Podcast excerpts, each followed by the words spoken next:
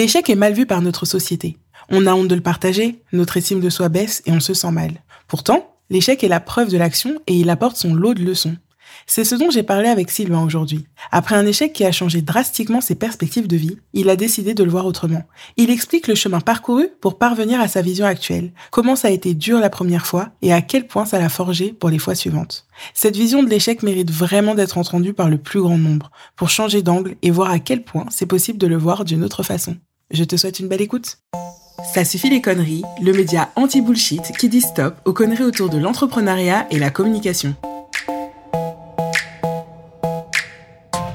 Laisse-moi te présenter la marque My365, une entreprise française qui commercialise de la papeterie, notamment des agendas éco-conçus fabriqués en France à partir de papier 100% recyclé. Ça fait des années que j'utilise leurs produits, des agendas spirales, reliés de septembre à septembre ou même en année civile. J'ai aussi des carnets, pages blanches, lignées ou pointillées et même un carnet à dessin. Aujourd'hui, leur offre est de plus en plus diversifiée. Tu peux y retrouver des trousses, des crayons aquarellables et tout plein d'autres choses. Je te laisse les découvrir via le lien présent en description. Ce lien est affilié. Pour toi, ça ne change rien. Pour moi, ça montre à la marque que mon audience est intéressée par ce que je lui propose.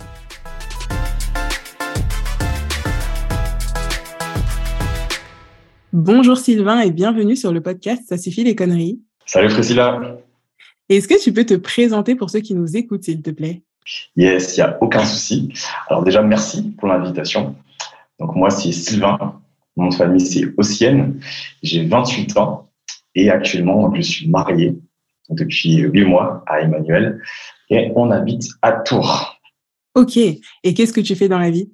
Alors, je suis coach en prise de parole en public. J'accompagne les entrepreneurs et les leaders ambitieux à améliorer leur prise de parole en public. Les trois axes principaux, ça va être le leadership, Ensuite, le media training, les entrepreneurs qui vont bientôt passer à la télé. Et le troisième axe, c'est par rapport au pitch. Donc, les entrepreneurs qui veulent faire des levées de fonds, apprendre à se présenter de façon captivante et courte ou à réseauter. Ok, et tu fais ça depuis longtemps? Alors non, c'est assez récent. Je me suis lancé en décembre 2022. Ok, et comment t'en es arrivé à ce métier-là alors? Alors, grosse histoire, grosse, grosse histoire, mais histoire passionnante. En fait, à la base, J'étais, donc j'ai fait huit années en neurobiologie et arrivé à la fin de ma thèse, donc on en parlera un peu plus tout à l'heure, j'ai pas pu soutenir, j'ai pas pu défendre ma thèse. Il y a plusieurs soucis qui se sont passés et je me suis dit, bah mince, qu'est-ce que je vais faire? Qu'est-ce que je vais, euh, quelle activité je peux faire à la suite, quoi? Donc, ce qui est venu de façon naturelle, c'est accompagner les personnes en prise de parole en public. Là, on se dit pourquoi? En fait, une des raisons, c'est parce que pendant ma thèse, j'ai fait trois formations en prise de parole en public. Et j'ai vraiment adoré ces formations-là. Les formateurs, ils m'ont vraiment apprécié aussi. Et je me suis dit, ben, j'ai quelque chose à apporter en fait pour ça. Donc c'est comme ça que je me suis lancé, sachant que à la base, je suis quelqu'un de très très timide. J'étais très timide avant, et donc j'ai vraiment eu au fur et à mesure de mes expériences un changement qui m'a mené à, à ça. Et donc euh, toutes ces expériences, donc en plus de ça, de ces formations-là, j'ai été animateur en centre sportif, depuis 2012, je chante. Donc, je fais de la musique, je chante euh, du gospel, je chante à l'église, je suis vraiment né dans l'église.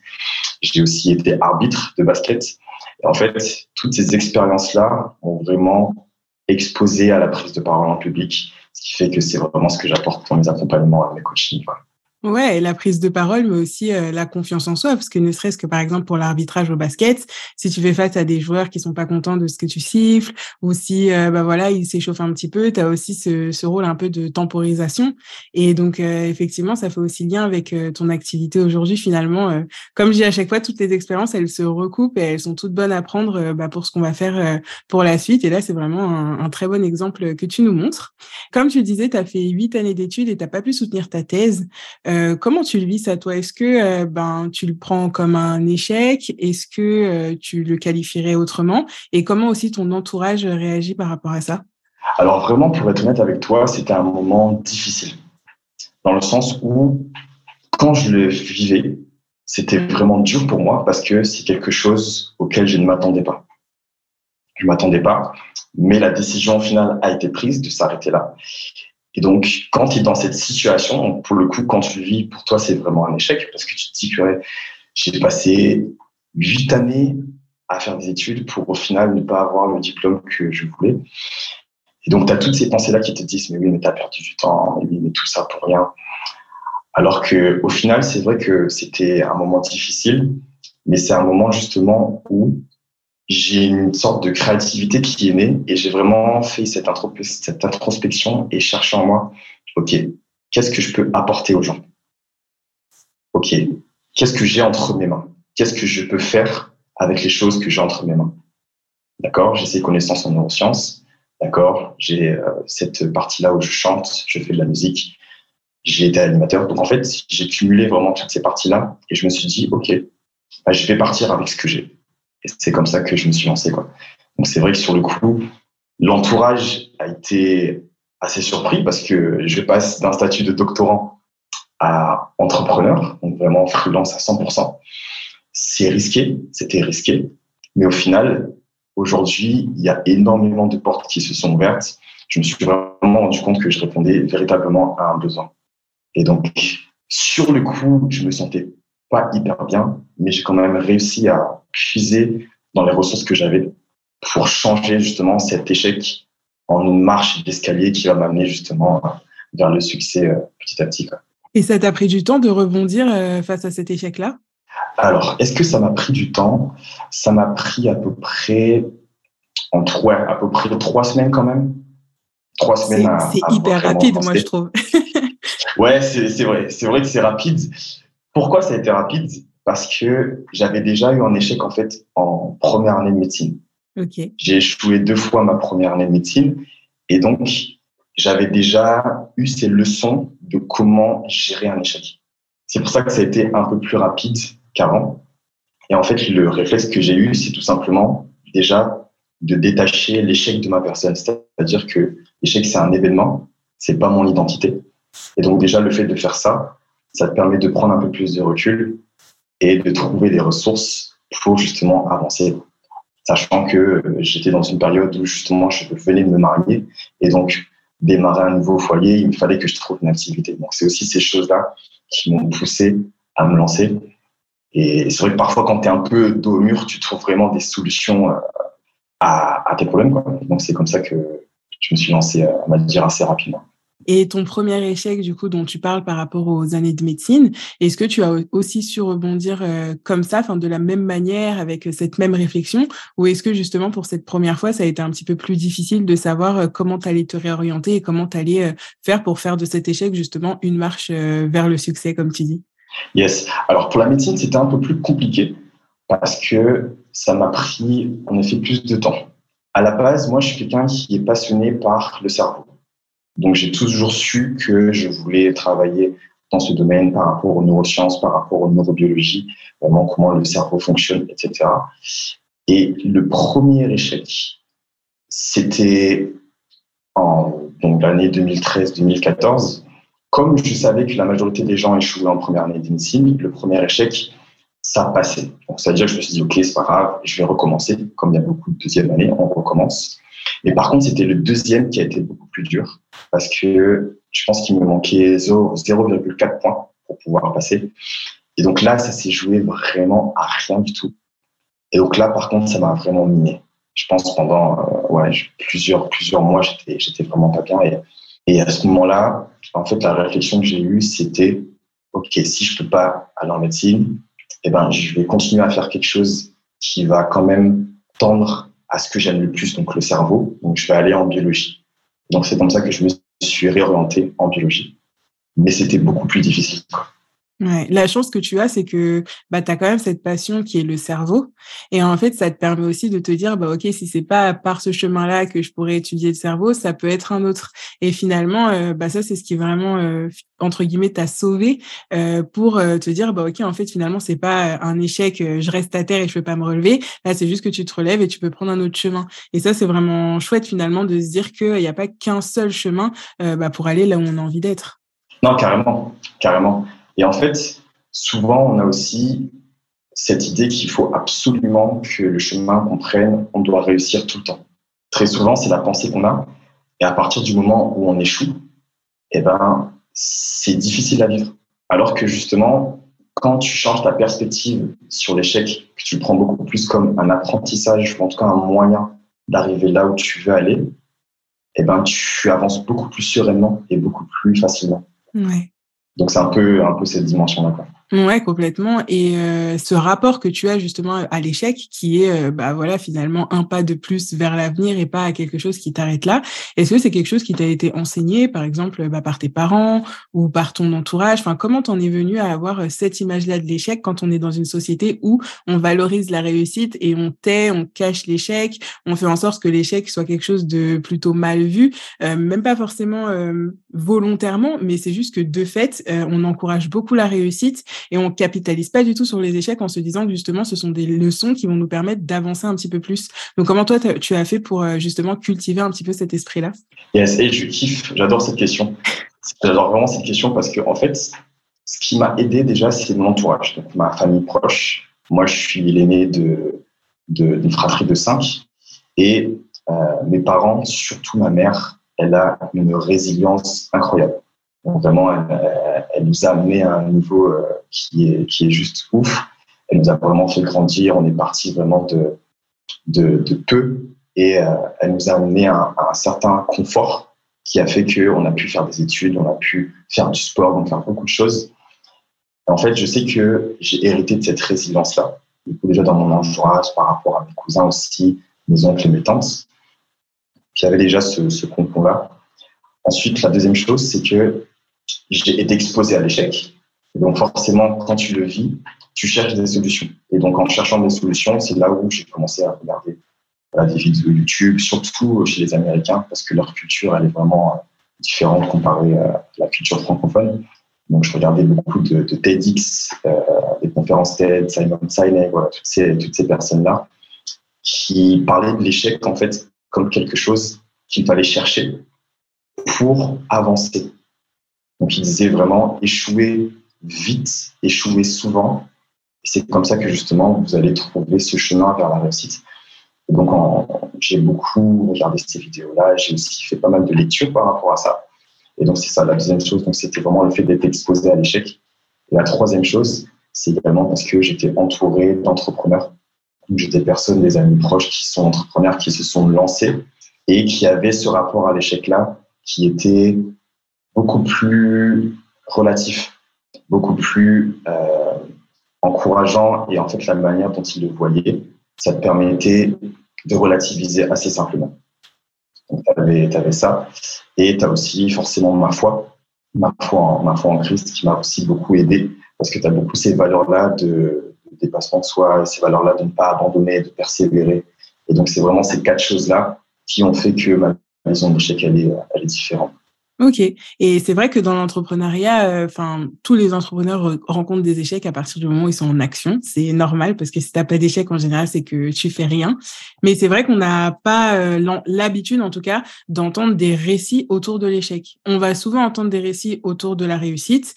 Et parfois, enfin, quand on part de la réussite, on va dire oui, mais avant cette réussite, j'ai eu tant, tant, tant, tant, tant d'échecs. Donc, c'est-à-dire qu'avec le recul, effectivement, on va parler de l'échec. Mais sur le coup, ben, on n'en parle pas. Comme si c'était un petit peu et aussi bah on a l'impression qu'on peut perdre en crédibilité ou bah qu'est-ce que les gens vont penser de nous etc alors que finalement quand tu parles de l'échec enfin moi j'en ai parlé enfin j'en parle assez euh, facilement. Il y a pas très longtemps j'ai raté un lancement et je l'ai dit mais en fait euh, comme tu le disais tout à l'heure moi je détache vraiment ma personne de l'échec. C'est-à-dire que quand je l'ai annoncé bah en fait, enfin même quand je me suis rendu compte que j'avais pas fait de vente, etc. Bah t'es un peu déçu, mais c'était pas, euh, tu vois, de la déprime, genre oh là là, je vais pas y arriver, euh, faut que j'arrête, enfin faut que j'arrête tout, c'est pas fait pour moi, etc. Alors que c'est une pensée que j'aurais pu avoir, ne serait-ce qu'au tout début du quand je me suis lancée en fait. Et c'est vrai que quand tu parles avec des entrepreneurs ou même avec des personnes qui sont pas forcément entrepreneurs, mais qui ont ce rapport-là à l'échec, de se dire mais en fait quand t'échoues, ça veut dire que déjà t'as essayé, donc t'as lancé quelque chose, donc t'étais dans l'action. Donc en fait bravo, tu vois. Quand on entends ça. tu dis, ouais, c'est trop bien. Et même, tu vois, par exemple, pour toi, la médecine, même si tu sais que euh, en première année, bah, les gens, souvent, ils échouent. La deuxième année, peut-être que ça passe, mais c'est aussi un concours. Et la partie concours, c'est quand même, euh, enfin, tu as quand même une part qui est pas du tout contrôlable parce que peut-être que l'année où toi t'es passé, bah, il te manquait 0,4, mais peut-être que l'année d'après, bah, tu serais passé parce que les seuils auraient été différents. Et il y a aussi cette partie euh, vraiment non contrôlable bah, qu'il faut mettre en avant parce que dans l'échec, il y a effectivement ce que toi tu fais, dans l'action, il y a ce que toi tu fais, mais il y a aussi tout ce que, enfin, tout ce sur quoi t'as pas la main. Et ça, faut pas non plus l'oublier et de se dire, mais en fait, euh, moi, je fais ce que je peux. Est-ce que j'ai donné le maximum? Oui. Bah, dans ce cas, euh, bah, c'est trop bien, c'est qu'on peut pas faire plus et, et c'est déjà top de t'être lancé, quoi. Mais c'est ça, complètement. Je suis complètement d'accord. Et, et, tu disais justement le fait de se détacher, détacher l'échec de sa personne. Ça me fait penser à une étude qui a été, qui a été réalisée. En fait, la conclusion de cette étude, c'était que souvent, tu sais, on parle de peur de l'échec. Et donc, c'est pour ça que les gens, des fois, n'osent pas se lancer parce qu'ils ont peur de rater. Et en soi, l'étude expliquait que les gens n'ont pas peur de l'événement de l'échec en tant que tel. Par exemple, si je prends l'exemple de, concours en médecine, pas forcément peur de rater le concours, mais ils ont peur de la conséquence de ce que rater ce concours-là peut apporter. C'est-à-dire que si je rate le concours, je n'aurai pas mon diplôme, je ne serai pas médecin, du coup j'aurai des difficultés financières, et après il y aura le regard des gens, etc. Donc les personnes ont beaucoup plus peur de ça par rapport justement à l'événement de l'échec. Donc c'est pour ça que souvent, quand tu revois ton rapport à l'échec, il faut se poser la question, est-ce que j'ai peur des conséquences ou c'est l'événement? Et déjà, en faisant cette introspection-là, ça peut te donner justement, changer ta perspective par rapport à l'échec. Complètement. Et là, tu vois, tu parlais de la question financière.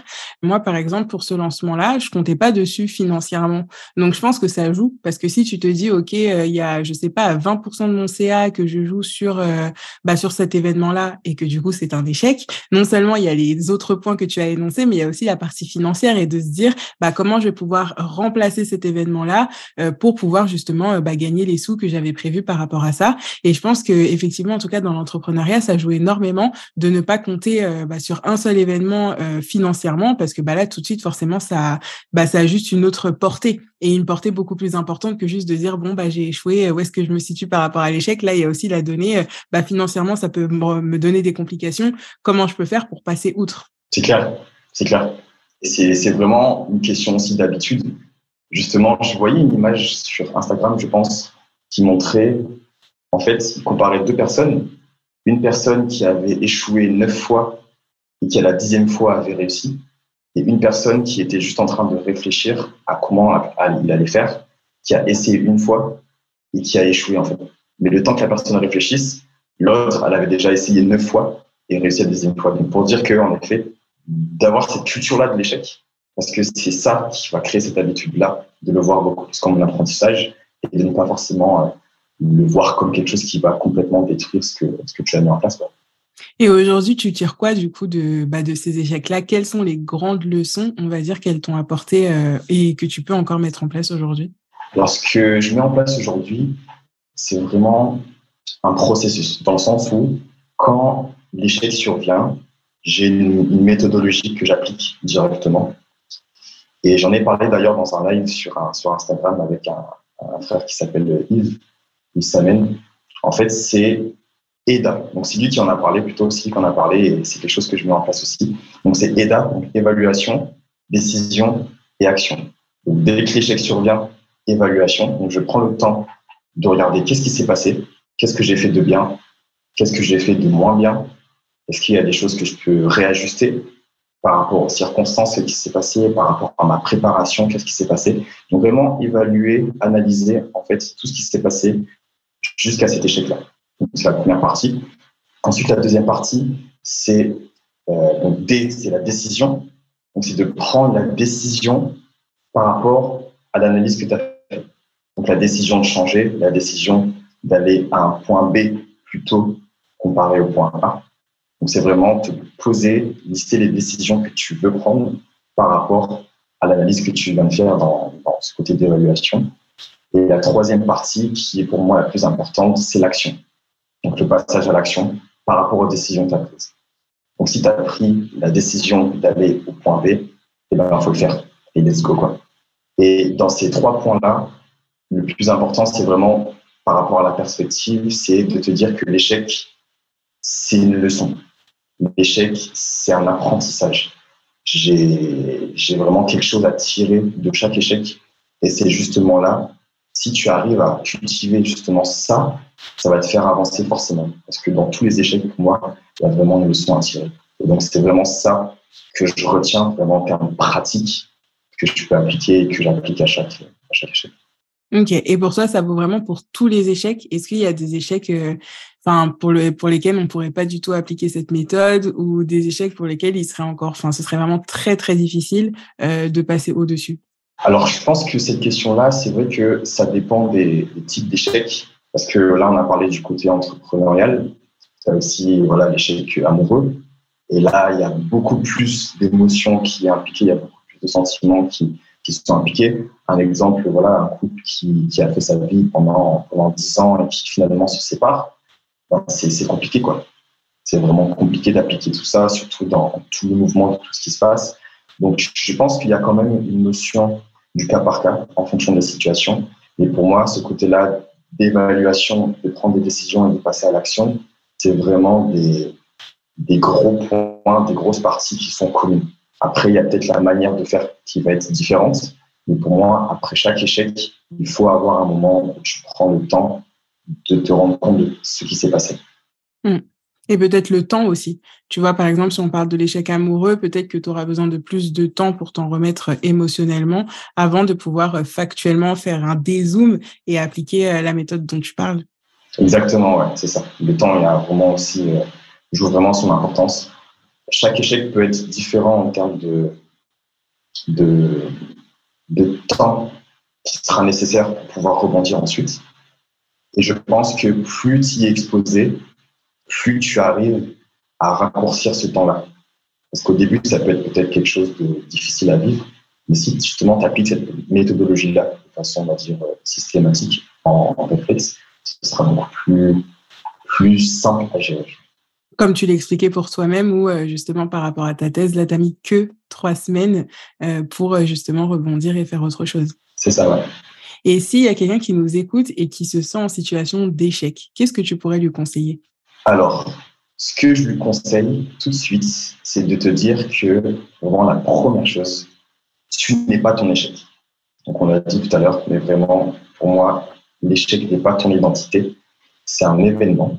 Et prends le temps de regarder ce qui s'est passé, prends le temps d'analyser les choses que tu as peut-être mal fait, les mauvaises collections que tu as eues, la mauvaise préparation que tu as eue, et relativise par rapport à ça. C'est des choses qui arrivent et dis-toi que c'est vraiment quelque chose dont tu vas forcément apprendre. Donc ça, c'est vraiment la première chose que je dirais. La deuxième chose que je dirais, c'est vraiment de continuer à t'accrocher. Si c'est vraiment quelque chose auquel tu tiens, accroche-toi et prends le temps de regarder vers quelle direction tu vas aller suite à ce que tu as évalué et ensuite passe à l'action. C'est vraiment ça que je dirais parce que c'est quelque chose qui va contribuer au fait que tu rebondiras grâce à cet échec-là et que tu l'utiliseras pour aller plus loin. Et est-ce que tu penses qu'en parler, c'est quelque chose qui peut être, euh, on va dire, un avantage ou un inconvénient? Ou est-ce que tu penses que vraiment ce travail-là, il faut le faire plutôt tout seul euh, parce que ce sera plus probant? Alors pour moi, il faut en parler, mais aux bonnes personnes. C'est surtout ça.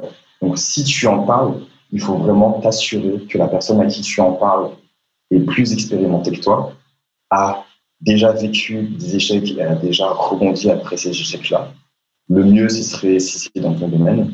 Et surtout que la personne soit vraiment quelqu'un qui est bienveillant et qui puisse te dire aussi les, les, ces quatre vérités, mais vraiment dans l'amour. Pour moi, dans ce cadre-là, il faut en parler. Si tu n'es pas sûr que cette personne-là euh, a ces, ces qualités-là, il y a quand même une réserve à avoir. Parce qu'au final, des fois, tu peux parler d'un échec et la personne, soit elle te, t'abaisse, elle te dit, il faut pas que tu continues dans ça, il faut que tu t'arrêtes, ou euh, la personne va colporter encore cette information à d'autres gens, etc., qui vont parler d'emploi, etc. Donc, il faut vraiment t'assurer que cette personne-là, c'est quelqu'un qui est digne de confiance, à qui tu peux te confier. Et dans ce cadre-là, pour moi, tu peux en parler. Ok. Et pour euh, une dernière question par rapport à toi, est-ce que tu penses aujourd'hui que les échecs que tu as rencontrés dans ton parcours, ils ont été décisifs enfin, par rapport à la personne que tu es aujourd'hui? Oui, carrément. Ils ont été décisifs. Pourquoi? Parce que j'aime beaucoup dire que l'échec, c'est un terreau fertile pour la créativité. Et donc, si j'avais pas connu ces échecs-là, eh ben, j'aurais pas développé les idées que aujourd'hui, les idées qui m'ont construit et les idées qui, au final, sont en train d'aider d'autres personnes. Si j'avais pas eu ces échecs-là, en effet, je serais pas ici aujourd'hui et j'aurais pas pu avoir l'impact que j'ai dans la vie de certaines personnes en fonction de ce que j'ai mis en place. Donc clairement, je dirais, je à cette question, c'est sûr. Ok, c'est beau l'expression que tu utilises euh, pour définir l'échec. Finalement, ça fait du bien d'en parler parce que même si l'échec en soi, le mot, il est ni positif ni négatif, ça dépend vraiment, euh, bah, toi, l'intention que tu mets dedans. Souvent, il est quand même, enfin, il est quand même connoté de manière négative. Et là, depuis le début de la discussion, bah, même si on part de ce même mot, bah, on arrive toujours à des belles choses à la fin. Et du coup, tu te dis presque, ah bah, bah moi, j'ai peut-être envie d'avoir un échec dans ma vie pour voir si c'est super cool derrière, euh, bah, de pouvoir rebondir dessus et effectivement découvrir de nouvelles choses. Non, c'est clair, c'est clair. En fait, c'est pour moi, c'est vraiment une question de perspective et de culture. C'est vrai que dans la culture française, on est vraiment habitué à ce côté de, réussite, ce qui n'est pas mauvais, hein, ce qui n'est pas mauvais en soi. Mais le challenge, c'est là où on décrédibilise l'échec. Alors qu'au final, c'est vraiment quelque, enfin, c'est un, moment, c'est une opportunité en fait. C'est une opportunité pour toi de grandir, c'est une opportunité pour nous d'élargir aussi notre zone de confort. Parce que dans ces moments d'échec-là, on pense à des choses qu'on n'aurait pas, dont on n'aurait pas pensé si on avait réussi. J'avais fait une vidéo comme ça, je vous expliquais que, en fait, quand on réussit, on a toutes les réponses, on a la majorité des réponses et c'est bien. Et par contre, quand on échoue, on cherche des réponses. en fait, dans ce moment-là où tu cherches des réponses, c'est là où ton cerveau il est beaucoup plus actif. Il y a même des études qui ont montré que dans les moments d'échec, votre cerveau, les connexions sont beaucoup plus rapides, sont beaucoup plus nombreuses comparé à quand on est en, réussite. Et donc l'échec, qui peut avoir certaines connotations négatives, tu peux l'utiliser justement comme une force et comme un tremplin qui peut te propulser autre part. Et donc clairement, ouais, pour moi, c'est vraiment une question de perspective et de culture. Donc il faut s'habituer, s'habituer à, à l'échec, le voir vraiment comme un enseignant, comme un professeur. Ouais, si on reste un petit peu sur l'image du tremplin, vraiment le voir comme un tremplin, mais pas comme un trou dans lequel tu tombes et qui te laisse euh, sur place, quoi. Effectivement, euh, quand tu le vois plus comme quelque chose qui t'aide à avancer et rebondir et peut-être même aller plus vite derrière, c'est beaucoup plus gratifiant que juste avoir l'impression que ça va te clouer et que tu pourras plus avancer derrière. exactement. C'est exactement ça. Ok. Et eh ben, écoute, merci beaucoup pour cet échange et j'espère que ça fera du bien à quelqu'un qui l'écoutera. Yes. Merci à toi pour l'invitation. Je t'en prie. À très vite. À très vite, là. Merci d'être resté jusqu'au bout de cet épisode. Si tu veux soutenir Ça suffit les conneries, tu as plusieurs choix. Premièrement, tu peux rejoindre les communautés sur Instagram et LinkedIn en tapant Ça suffit les conneries. Deuxième choix, tu peux t'abonner via la plateforme d'écoute que tu utilises pour écouter tes podcasts. Et dernière chose, tu peux également le partager à une personne qui aurait besoin, envie d'entendre cet épisode. Merci à toi et à dans deux semaines.